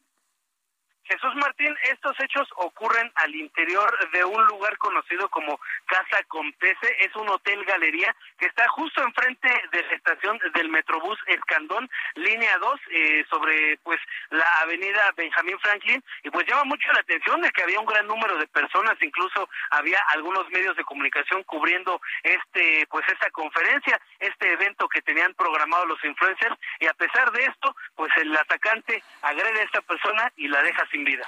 repíteme el nombre del lugar, ¿casa qué? Casa Comtese. Este es una eh, especie, de, te repito, Jesús Martín, como de hotel galería, un hotel muy pequeñito en donde se llevaba a cabo este evento. Ya, ya entiendo. Sí, ah, ok, correcto, ya, ya lo tengo ubicado. No lo conocía, pero en fin. Muchas gracias por esta información. Muchas gracias. Alan Rodríguez. Continuamos Muy buena tarde. Casa Comtese. Estoy precisamente revisando aquí algo de información de Casa Comtese, así como suena, ¿eh? Com, C-O-M-T-E-S-S-E, e, Casa Comtese. Es un hotel, es un hotel de esta variedad que fue muy popular hace unos, ¿qué será? 10, 15 años. El, el bed and breakfast, este concepto muy estadounidense del bed and breakfast, o sea, un hotel que le incluye desayuno necesariamente, con una desocupación 11 de la mañana, es decir, un hotel nada más para llegar, dormir y desayunar, un bed and breakfast. Bueno, pues todavía existen estos, estos conceptos aquí y se encuentra en la calle de Benjamin Franklin, número 197. Es la colonia Hipódromo, en la alcaldía Cuauhtémoc. Vamos a estar muy atentos de ello. He estado viendo algunas de las, de las imágenes, del influencer que fue asesinado por un tipo que a bordo de una motocicleta. Tendré una actualización un poco más adelante aquí en el Heraldo Radio. Si me quiere compartir alguna opinión sobre este asunto, le invito para que me escriba a través de mi cuenta de Twitter, arroba Jesús Martín MX. Siete y cuarto. Vamos con mi compañero Héctor Vieira, quien nos tiene toda la información de economía y finanzas. La Bolsa Mexicana de Valores cerró la sesión de este jueves con un retroceso del 0.51%, equivalente a 279.80 puntos, con lo que el índice de precios y cotizaciones, su principal indicador, se ubicó en 54.667.21 unidades en una jornada marcada por nuevos temores en el sistema bancario estadounidense. En Estados Unidos, Wall Street cerró con pérdidas generalizadas, ya que el Dow Jones retrocedió 292.18 puntos para quedarse en 33.122.06 unidades. Por su parte, el Standard Poor's restó 29.99 puntos, con lo que se ubicó en 4.060.76 unidades, y el Nasdaq cedió 61.39 puntos para ubicarse en 11.963.94 unidades. En el mercado cambiario el peso mexicano se apreció 0.10% frente al dólar estadounidense y cerró en 17 pesos con 5 centavos a la compra y 17 pesos con 90 centavos a la venta en ventanilla. El euro cerró en 18 pesos con 99 centavos a la compra y 19 pesos con 71 centavos a la venta. El Bitcoin tuvo un alza en su valor del 1.58% para ubicarse en 29.092.80 dólares por unidad, equivalente a 523.737 pesos mexicanos con 90 centavos. El Banco Central Europeo elevó este jueves sus principales tasas de interés en 25 puntos base, para llegar a siete aumentos consecutivos al señalar que las perspectivas de inflación siguen demasiado altas en la zona y lo han sido durante demasiado tiempo. El subsecretario de Hacienda y Crédito Público, Gabriel Llorio, dio a conocer que en el primer trimestre de 2023, México alcanzó una inversión extranjera por 16.400 millones de dólares, lo que demuestra, dijo, que nuestro país es un destino atractivo. El Instituto Mexicano para la Competitividad informó que Petróleos Mexicanos deberá pagar 18.200 millones de dólares entre el 1 de abril y el 31 de diciembre de 2023, lo que equivale al 16.9% de su deuda que asciende a 107.387 millones de dólares. La empresa de comercio electrónico Mercado Libre dio a conocer que en el primer trimestre del año registró una ganancia neta de 201.4 millones de dólares, lo que representa un crecimiento interanual del 208.5%, teniendo a México, Argentina y Brasil como sus tres principales mercados. Informó para las noticias de la tarde Héctor Vieira. Son las 7 con 18, hora del centro de la República Mexicana. Vamos con la siguiente información. ¿Sabe cuál es eh, el problema que tiene México en cuanto a sus empresas aseguradoras? Y, lo digo en general porque, mire, a lo largo de todos estos años que tengo aquí ya conduciendo noticieros a esta hora de la tarde, muchos, 33 años de, en el negocio de la radio y desde el 2005 en el noticiero de la tarde, desde que estaba en Radio Red, ¿se acuerdan? He hecho N entrevistas sobre el tema de los seguros. Y me he sentado aquí con especialistas de seguros y tratan de convencer a la gente. Es importante. Yo les digo, pero la sociedad mexicana está no está acostumbrada a comprar intangibles como es un seguro de vida, de gastos médicos. La sociedad no está acostumbrada a comprar intangibles. Porque usted compra un seguro para no usarlo, ¿eh? Creo que es de las pocas cosas en la vida que usted compra para no usar un seguro. Sí, porque si lo usa, tuvo usted un incidente. Bueno, en el momento que usted lo usa, ¿qué es lo que espera? Que la aseguradora le responda. Por eso es lo que está usted comprando. Está usted comprando seguridad. Pero como hay desconfianza por parte del público en general a las compañías aseguradoras, pues no se logra la penetración de los seguros como quisieran las compañías aseguradoras. Y si a todo esto que le estoy diciendo le suma que hay una aseguradora que se pasa de lista, Seguro Saxa, ¿eh? Y se lo digo porque a mí me ha pasado. A Jesús Martín he tenido problemas con los seguros. AXA son unos vivales.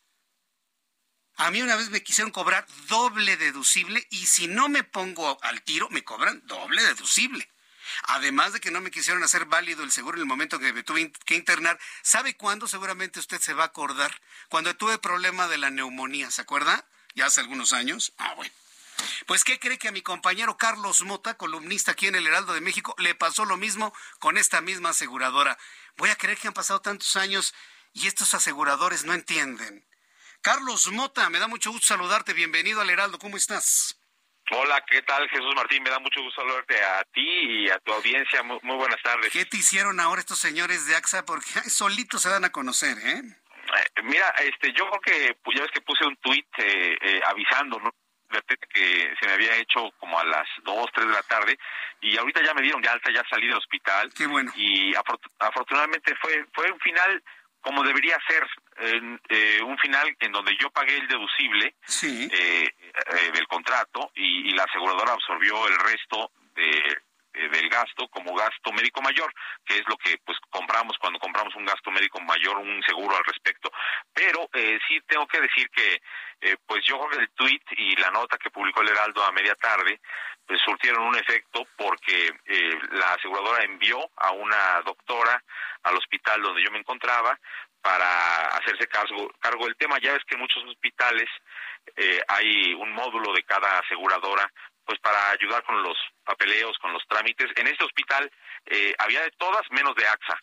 Eh, y entonces yo creo que al ver el, el tuit o a ver la nota del, del Heraldo, pues mandaron a esta doctora para allá, quien, bueno, tuvo la atención de, de tomar el caso y ver que pues yo estaba cumpliendo con y bueno estaba dispuesto a pagar lo del deducible y tal. Entonces pues sí ocurrieron las cosas como debieron ocurrir. Pero horas antes Jesús Martín sí había ocurrido una pues pequeña advertencia por así llamarlo en donde en el call center de AXA nos habían dicho que pues si iba a ser por reembolso lo cual eh, iba a ser altamente probable eh, que fuera por reembolso y no directo en ese caso eh, pues solo iban a cubrir eh, la parte correspondiente al padecimiento. El problema, Jesús Martín, aunque se puede entender eso muy lógicamente, el problema es que para llegar a un diagnóstico hay que hacer muchos estudios de laboratorio de diferente naturaleza y es el protocolo médico el que indica que hay que hacer estudio A, estudio B, estudio C, estudio D, estudio E, para determinar que tienes algún padecimiento. A mí, por ejemplo, en este momento todavía no me dicen cuál es el padecimiento que tuve porque las pruebas de laboratorio saldrán hasta el lunes próximo. Uy. Entonces, en, en este caso, eh, la probabilidad de que fuera por reembolso iba a ser altísima. Me iban a negar hace unas horas, eh, muy probablemente, el eh, pago al hospital, iba yo a tener que pagarlo, y lo que hubiera ocurrido es que el lunes próximo, cuando yo tenga el diagnóstico final, metería yo mi reembolso, y en ese caso, pues solo me pagaban lo de, pues lo del padecimiento y no los otros estudios que suman un dineral. Entonces, eh, para colmo, esa otra parte, pues ya, ya en el lunes próximo ya ellos podrían tener una factura eh, emitida a nombre de AXA sin posibilidad yo de reemitir una factura por la parte que no me devolverían a mi nombre. Con lo cual, pues eh, generalmente muchas aseguradoras, lo ha dicho mucha gente, pues salen ganando. El problema yo creo que es, de fondo, eh, el sector tiene que ser revisado, bien regulado por parte de la Secretaría de Hacienda y Hacienda no tiene que dejarle la bolita a la Conducef que es lo que generalmente ocurre cuando pues hay hay eh, diferendos entre los asegurados y las aseguradoras, Jesús Martín.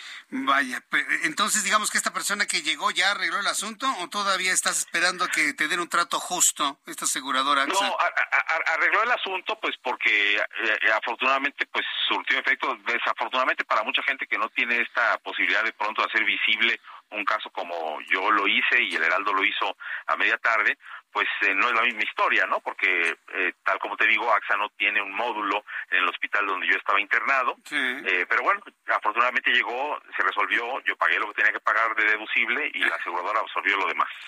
Qué mala aseguradora. Ya platicaba en el, en, en, el preámbulo de esta entrevista que a mí también me ha tocado hacer unos corajes con AXA. Afortunadamente yo ya no tengo nada que ver con esa aseguradora pero sí en su momento, ah, qué problemas con ellos. Es, yo te agradezco mucho, Carlos Mota, que me hayas tomado la comunicación para compartir al público lo que te sucedió y celebramos que te encuentres bien de salud, estimado Carlos. Muchas gracias, Jesús Martín. Un abrazo para ti y ojalá que Hacienda de verdad este, pues ponga un poco más de atención en este sector. yo, yo espero que con este jalonzote de orejas pues se pongan las pilas, como se dice popularmente. Gracias, Carlos Mota. Fuerte abrazo. Abrazo. Que te vaya muy bien. Voy a los anuncios y regreso con más noticias en El Heraldo. Escucha las noticias de la tarde con Jesús Martín Mendoza. Regresamos.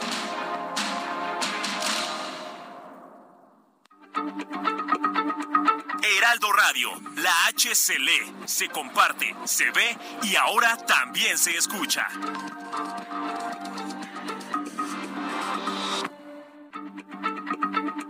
Heraldo Radio, la H se lee, se comparte, se ve y ahora también se escucha.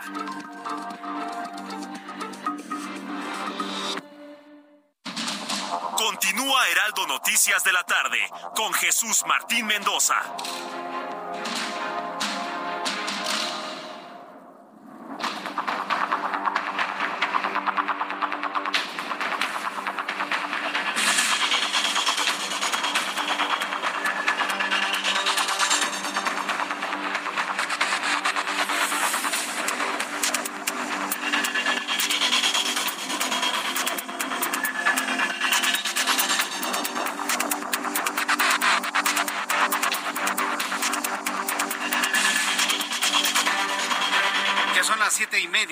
Las 19 horas con 30 minutos hora del centro de la República Mexicana.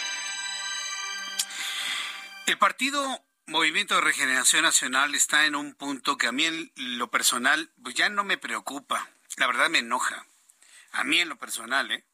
Sobre todo porque en esta posición en la que uno tiene de leerle las noticias, yo le, le leo y le comparto la información, pero la podemos platicar usted y yo se acuerda antes de que terminara el periodo ordinario de sesiones, se acuerda antes de que terminara este periodo en la Cámara de Diputados, antes, del 30 de abril, que fue presentada la iniciativa para disminuir las horas de trabajo para los trabajadores en todo el país.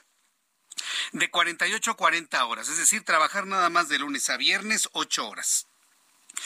Eh, cinco días, 8 horas de, de jornada de trabajo, 40 horas. ¿Se acuerda lo que pasó? Que ya no hubo tiempo, que se va a revisar hasta el mes de, de septiembre, cuando regresen a sesionar en el periodo ordinario del mes de septiembre, ¿se acuerda? ¿Se acuerda lo que dijo Ignacio Mier, el coordinador de la Junta de Coordinación Política de la Cámara de Diputados, que, que fue lo que dijo, que fue lo que comentó, no, pues es que ya no nos dio tiempo. Ya no nos da tiempo de evaluar este asunto, así que lo vamos a mandar para septiembre.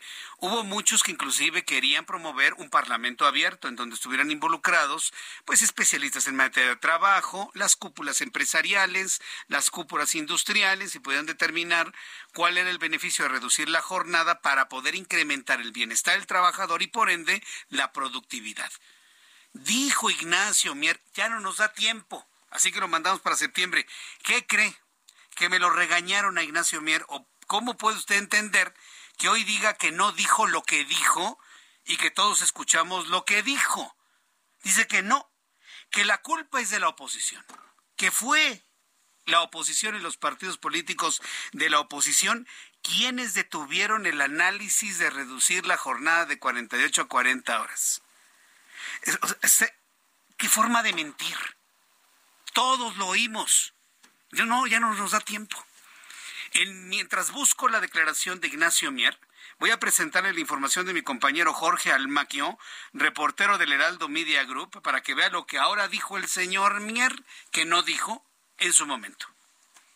Gracias, Jesús Martín, amigo del Heraldo Radio. Así es, el presidente de la Junta de Coordinación Política de la Cámara de Diputados, Ignacio Mier, reveló que fue la coalición Va por México la que detuvo la propuesta para disminuir la jornada laboral a 40 horas y lograr dos días oficiales para los trabajadores. La iniciativa la presentó mi compañera Susana Prieto, ella que está en la Comisión de Trabajo, ella presentó la iniciativa para reducirla como la tiene Francia, como lo hicimos también con las vacaciones dignas. Se sumó movimiento ciudadano. En comisiones, Morena es mayoría y se requiere solamente 50% más uno. No logró pasar al Pleno porque la coalición va por México, PRI, PAN y PRD no quiso votar reformas constitucionales. Miel Velasco indicó que la propuesta de cambio a la constitución política de México fue uno de los temas que abordó en el reciente encuentro que tuvo con el presidente Andrés Manuel López Obrador. El coordinador de los diputados de Morena aclaró, no obstante, que los coordinadores de todos los grupos parlamentarios se comprometieron a votarla pasando el proceso electoral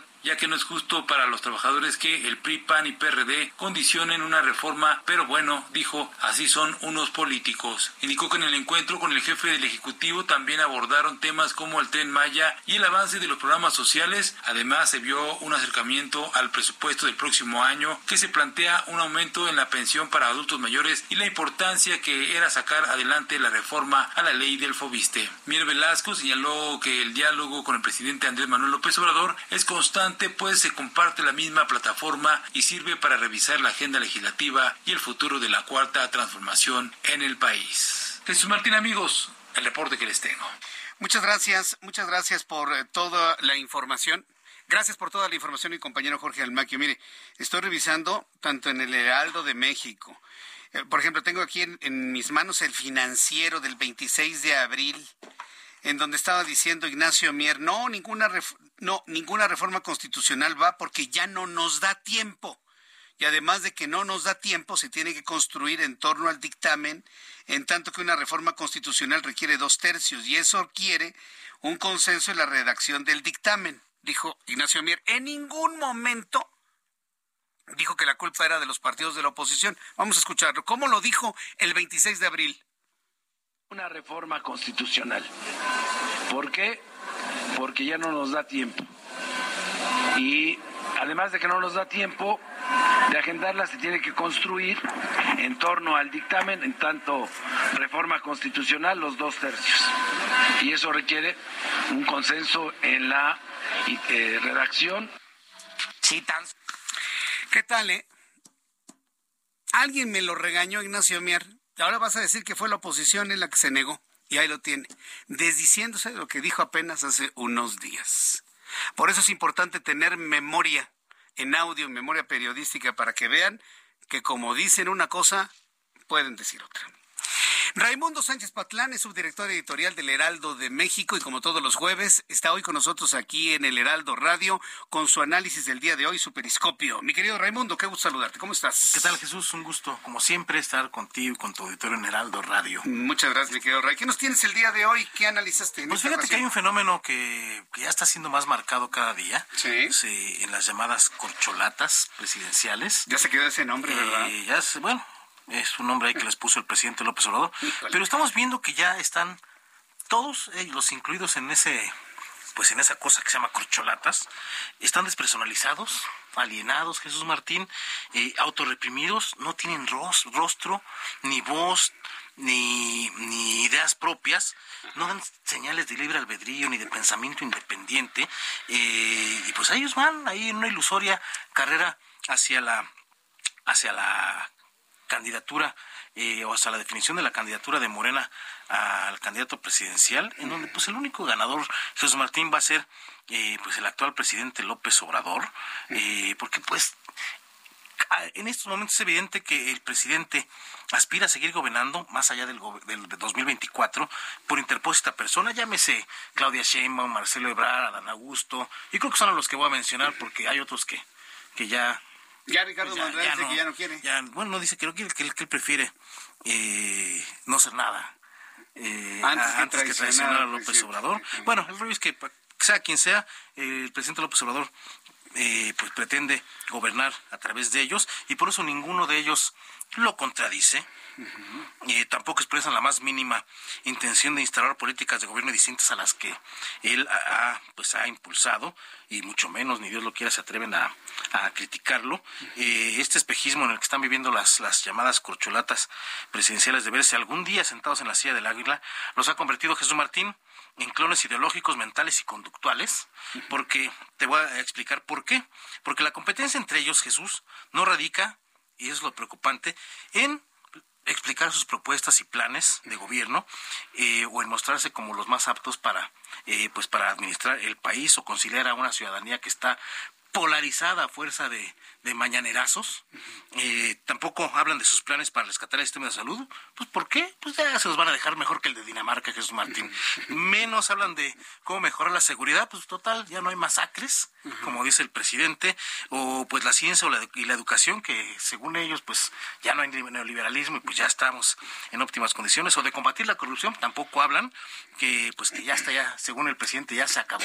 Ah, ya no hay, la 4T. De lo que se trata en esta carrera de corcholatas, Jesús Martín, es de parecerse a López Obrador.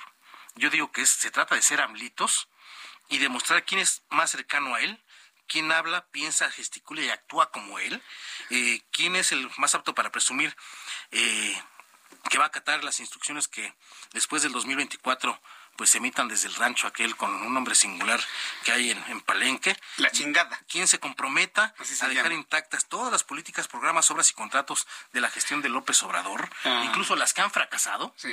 Eh, bueno, en el fondo es un, yo lo veo, veo como un autodesprecio de los propios aspirantes, sí. eh, inducido precisamente por quien les ha hecho creer que solos no pueden, que, que lo tienen todo por él y que sin él no pueden ganar una elección presidencial. Y eso es lo preocupante porque no vamos a escuchar una campaña, unas precampañas de, de propuestas de mejorar. Pues, la 4T ya lo logró todo, entonces ellos no van a mejorar nada, ellos van a ser simplemente el hilo conductor de lo que venga desde Chiapas a Palacio Nacional. Eso es lo preocupante, Jesús. Es preocupante. ¿No los debilita eso? Es decir, que estén despersonalizados y que el votante de Morena no vea pues digamos, alguna novedad de quien viene y sea una mera continuidad de López Obrador en el cuerpo de otra persona. Es que, es que ese, eso es lo preocupante, José Martín. No es que los debilite ellos, es que no quieren debilitar el proyecto personal de López Obrador. Mm. El proyecto personal de López Obrador obviamente lo incluye a él primero, a él después, y a ellos pasan a segundo plano. Ahora, ya estando en la silla presidencial, quién sabe qué vaya a pasar. Ahorita le están haciendo diciendo que sí a todo quién sabe ya estando ahí qué vaya a pasar, ¿no? En, un eventual triunfo de Morena en 2024. En un eventual triunfo de Morena en el 2024. Dijo, nada está escrito, Nada está escrito, todo puede pasar, pero ahorita todo le están diciendo a todo que sí, ya sentados en la silla del águila, pueden pasar muchas cosas más. Muy bien, mi querido Ray, muchas gracias por tu análisis del día de hoy. Te leemos en el Heraldo del, de hoy jueves. En la página estás, en la página 5 en la página 5 el día de hoy. Muchas gracias, Ray. Gracias a ti. Que te vea muy bien. Raimundo Sánchez Patlán con su análisis, su periscopio del día de hoy. Son las 7 con 41 hora del centro de la República Mexicana, ya que estamos hablando precisamente de los aspirantes del Movimiento de Regeneración Nacional. Uno de los que efectivamente ha estado, digamos, mencionado mucho y se convierte en personaje de la noticia, pues es Marcelo Ebrard, que trae un pleito con Claudia Sheinbaum, pero bueno, ¿eh? ¿Hay favorita o hay encuesta? Y le contesta Claudia Sheinbaum, claro que hay favorita, se llama 4T. Y le contesta Marcelo Ebrard, me tienen que contestar la carta que le entregué a Mario Delgado, a Mario Delgado el pasado 11 de diciembre. ¿Qué es lo que está proponiendo Marcelo Ebrard? Que los aspirantes, llamados corcholatas, aspirantes, de lo que nos habló Raimundo Sánchez Patlán en este momento, todos ellos renuncien a sus cargos si quieren competir por la presidencia. Es la propuesta de Marcelo. Y él está en total disposición de ya poner su renuncia en la mesa si todos los demás renuncian. Si renuncia Dan Augusto a ser secretario de Gobernación. Si renuncia Claudia Sheinbaum a ser jefa de gobierno de la Ciudad de México. Fíjense que tengo en mis manos la carta y este, estuve buscándola y me encontré ya con la carta y mire, me la traje en esta tarde con toda la idea de leerle la carta. Una carta que le entregó Marcelo Ebrard a Mario Delgado. Hay una fotografía en donde le está entregando la carta. Él la está mostrando como si fuera un trofeo. Y hasta este momento Mario Delgado no le ha contestado la carta a Marcelo Ebrard. Una carta que dice lo siguiente. Monterrey, Nuevo León, 11 de diciembre de 2022. Mario Delgado Carrillo, presidente del Comité Ejecutivo Nacional de Morena. Señor presidente, o sea, le dice Marcelo Ebrard a Mario Delgado en su calidad de presidente de Morena. Señor presidente, nuestro movimiento ha luchado durante décadas por la regeneración de una vida pública nacional, la democracia y la justicia social. Tras un triunfo contundente que cristalizó las esperanzas de cambio del pueblo mexicano, acompañamos y respetamos la labor de transformación democrática social emprendida por nuestro líder, el presidente Andrés Manuel López Obrador. Hoy nuestro movimiento tiene ante sí el reto de preservar y profundizar esa transformación, tiene el desafío inmenso de mantenerse unido para consolidar ese proceso de regeneración de la vida pública. En aras de esta visión, que un grupo amplio y representativo de nuestro movimiento llama hoy a la unidad y a la congruencia de cara al próximo proceso de elección del coordinador de comités de defensa del voto de Morena mediante una encuesta. Como lo exigimos en su momento para las contiendas electorales, sigo leyendo la carta de Marcelo Ebrard a Mario Delgado. Hoy consideramos imperativo que la encuesta referida y su proceso previo se realicen en apego a nuestra tradición y principios, con reglas claras, certeza en los resultados, transparencia en el uso de recursos. Nuestros planteamientos inventados en principios democráticos son los siguientes dos puntos. Uno, la celebración en el primer semestre de 2023 de debates públicos entre los aspirantes para conocer y contrastar perfiles, trayectorias y propuestas. Fíjese, primer semestre de 2023, estamos en mayo y no ha pasado absolutamente nada de esta propuesta. Dos, el establecimiento de una fecha límite para la separación de los cargos públicos meses antes de la celebración de la primera encuesta de reconocimiento, tal y como se hace con antelación a los procesos electorales. La separación de cargos no es solo deseable, es necesaria a fin de poder garantizar condiciones equitativas de competencia entre aspirantes. Siguiente, la aplicación de la encuesta para la selección de coordinador de los comités de defensa del voto de Morena se, realiza, ha realizada y supervisada de manera independiente y idealmente con una sola pregunta en urna simulada. Concluye la carta. En virtud de lo anterior, me permito solicitarle convocar a la brevedad a los representantes de los participantes en la encuesta para convenir lo necesario en torno a lo anterior, anteriormente expuesto. Me animo a proponerle esta ruta en virtud del apoyo recibido por su suscrito en todo el país y asimismo por el genuino propósito de contribuir a la fortaleza del movimiento en el que participamos y la cuarta transformación. Atentamente, Marcelo Ebrard Casaubón. Note usted la redacción del texto, ¿eh? Note usted la redacción del texto. Carta del 11 de diciembre. Estamos por concluir el primer semestre del año y Mario Delgado no ha contestado esta carta. Son las 7.46, las 7.46 hora del centro de la República Mexicana. Vamos a entrar en comunicación. Vamos a entrar en comunicación con Jorge Cano, investigador del programa de gasto público y rendición de cuentas de México Evalúa. Ya hace unos instantes le informaba que el gobierno ha castigado el fondo para apoyar gastos médicos catastróficos de familias y ha privilegiado el, el fideicomiso militar. Había antes, en 2018, 300 millones de pesos para atender a niños con cáncer. ¿Sabe cuánto hay ahora? 15 millones, de 300 millones a 15 millones. Jorge Cano, investigador del programa de gasto público y rendición de cuentas de México Evalúa. Bienvenido, muy buenas noches. ¿Qué tal, Jesús? Buenas noches, gracias por la invitación. ¿Cómo hicieron esta evaluación del, del, fondo que hay para atender a los niños con este, con este fondo catastrófico? Lo que me parece catastrófico que haya bajado de 300 a 15 millones de pesos. Jorge Cano. Eh, claro que sí. Lo que nosotros investigamos fue el número de casos y el monto pagado a través del Fondo de Salud para el Bienestar, el que antes se conocía durante el tiempo del Seguro Popular como fideicomiso del Sistema de Protección Social en Salud y pues era eh, una herramienta que cubría 66 enfermedades de alto costo para las personas más vulnerables de México, enfermedades como cáncer, SIDA, cuidados intensivos neonatales, etcétera, etcétera.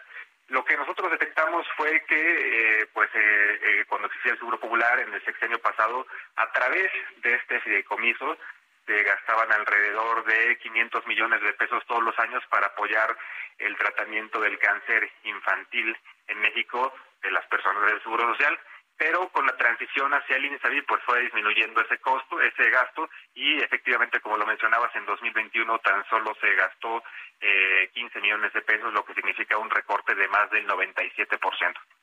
Eh, esto, esto me parece verdaderamente triste. Bueno, ¿qué alternativas se tienen para poder mejorar esos números hacia adelante? Tomando en cuenta que, que hacia el mes de septiembre pues vamos a estar ya discutiendo la ley de ingresos para el año que entra. Y el presupuesto de egresos, claro.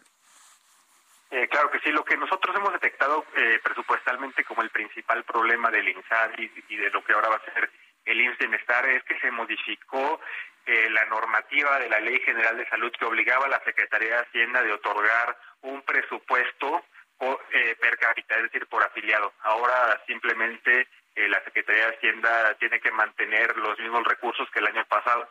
Esto eh, ha, generado un problema ya que con la transición hacia el INSABI y hacia el INSEMESTAR se incrementó el número de población objetivo y también se incrementó el número de padecimientos que se trataba. Anteriormente era alrededor de 300 y pues con buenas intenciones se aumentó eh, eh, hacia todos, todos los padecimientos se empezaron a cubrir, pero no hubo un incremento presupuestal.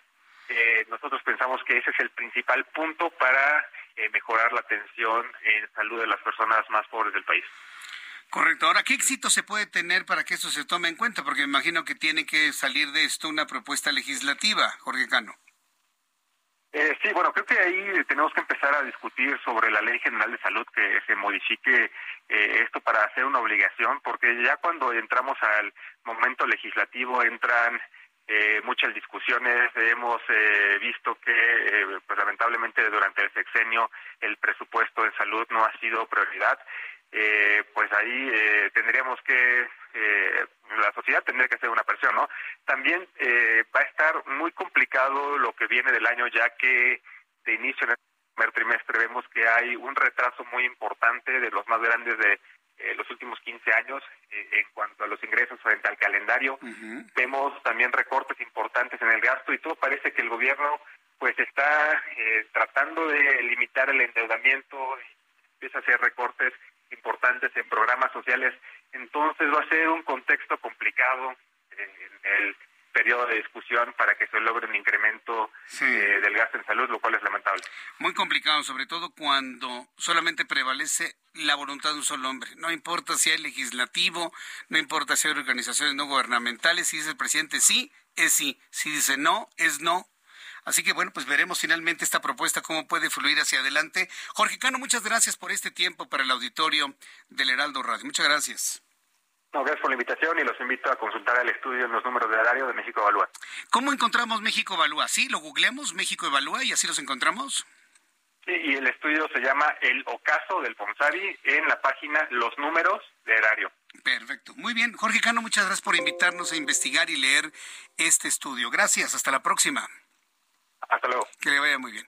Son las 7.51. Roberto San Germán, qué gusto saludarte. Bienvenido. ¿Cómo estás? Muy buenas noches. ¿Qué tal? Buenas noches, mi querido Jesús Martín. Y buenas noches a la gente que nos sintoniza. Pues vamos a hablar del Chucky Lozano. ¿Mm? Su equipo en Italia ganó la Serie A, el Scudetto. Aunque ya lo ponen como el primer candidato a salir de la institución, no les ha gustado mucho el desempeño en la segunda parte del campeonato. Y bueno, ganan. Desde hace 33 años no ganaban un título de la mano, el último título que ganaron fue de la mano de Diego Armando Maradona. 33 años. Exactamente. en el 90. Exactamente, 89, 90 y 86, 87 fueron los títulos con los que ganaron con Diego Armando Maradona, que es el idolazo de Nápoles, ¿eh?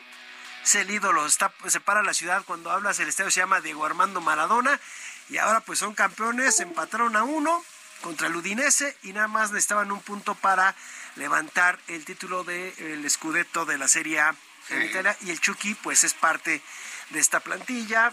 Hoy no duerme Nápoles.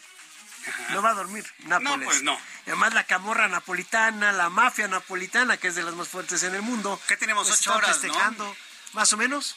Sí, tenemos. No, ¿cuánto? No, serían más. Sí, ya, tenemos, es que ya no sé con el horario este. No sí, tenemos ocho horas ya ¿Ocho? con Europa, sí. Ah, ok, sí. ocho horas. Entonces, estás hablando que son Casi ¿qué? Las, las cuatro de la, la mañana. mañana. Sí. Estaba la, la, ciudad estaba llena de pirotecnia, estaban festejando. No van a dormir. Ajá. No, o sea, qué maravilla. Iban a llegar, y pero bueno, a festejar y a festejar y a festejar. Hoy es día de fiesta con la camorra napolitana, con todo mundo va a estar en las calles festejando el título. Pues, que además son tres títulos que tiene este equipo. Uh -huh. No, pues muy bien, pues felicidades para el Chucky. Debe estar también no, sí festejó, y ya sabes, el típico grito de los mexicanos, ¿no? El viva México cabrones y todo, ¿no? Sí, o sea, ah, sí, todo eso. Ah, se aventó y todo en un video en Instagram y sacó todo esto. Él dice que la sociedad eh, eh, italiana, pero la sociedad de, de, Nápoles es muy parecida a la mexicana, ¿no? Entonces, pues así, así estuvo lo del Chucky, mi querido amigo. Muy bien. Oye, que ya, ya va a cantar Peso Pluma el libro nacional para la pelea del, del Canelo, ¿verdad? Ya. No, no creo que no creo que va otro chavo Beto García o Beto no sé qué rollo. Beto a saber. Beto a saber, yo no tengo ni idea de quién vaya a cantar, la neta es que me vale un pepino, si canta Peso Pluma, si canta Beto, Angélica María, lo que quieran. De todas maneras se van a equivocar. Claro, no, de todas maneras, este, la verdad es que no es una de las cosas que me interesa ver la pelea, ¿no? me, me, encanta tu sinceridad. Es que para qué te voy a decir, no, sí, la voy a ver, estoy emocionado. No, amigo, ¿No? prefiero ver otras cosas sí. y, y, prefiero a lo mejor desvelarme viendo otras cosas y ya el domingo pues ver a Checo Pérez, ¿no? Como, como la coronación del rey, ¿no? El sábado va a ser a las 4 de la mañana. Ah, el, el, el, rey también me viene valiendo dos hectáreas, amigo. Ya sabía si lo coronan, si lo, es que no puedo creer que en el pleno siglo XXI tengamos reyes. Uh, bueno, y no, y, y todo el mundo va a estar despierto viendo la coronación. ¿Tú lo vas a ver? Pues por interés periodístico, querido amigo. No, ¿Qué le vamos no, a hacer? No, no, por favor, quiérete. ¿Qué, ¿Qué, le ves? O sea, ¿qué le ves? Pues a ver qué cara pone, ¿no? Cuando tenga encima la corona que, que no podrá soportar jamás. No, mira, yo la verdad es que esas cosas no estoy de acuerdo. Sí. Me queda claro que muchos de turismo, pero eh. Reyes, perdón. Bueno, pero bueno, muy bien. amigo. Mi querido Roberto San Germán, gracias, muchas gracias. Gracias, gracias, por la sinceridad, don Roberto San Germán. Los espero mañana en televisión a las 2 de la tarde por el canal 8.1, radio 6 de la tarde en todo México y Estados Unidos. Soy Jesús Martín Mendoza. Gracias, buenas noches. Esto fue Heraldo Noticias de la tarde con Jesús Martín Mendoza.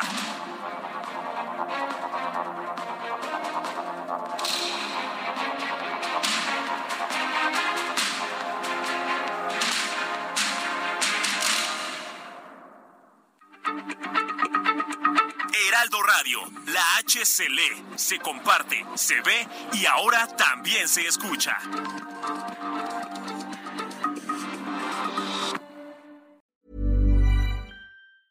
Planning for your next trip? Elevate your travel style with Quince. Quince has all the jet setting essentials you'll want for your next getaway, like European linen, premium luggage options, buttery soft Italian leather bags, and so much more. And is all priced at 50 to 80% less than similar brands. Plus, Quince only works with factories that use safe and ethical manufacturing practices. Pack your bags with high-quality essentials you'll be wearing for vacations to come with Quince. Go to quince.com/pack for free shipping and 365-day returns.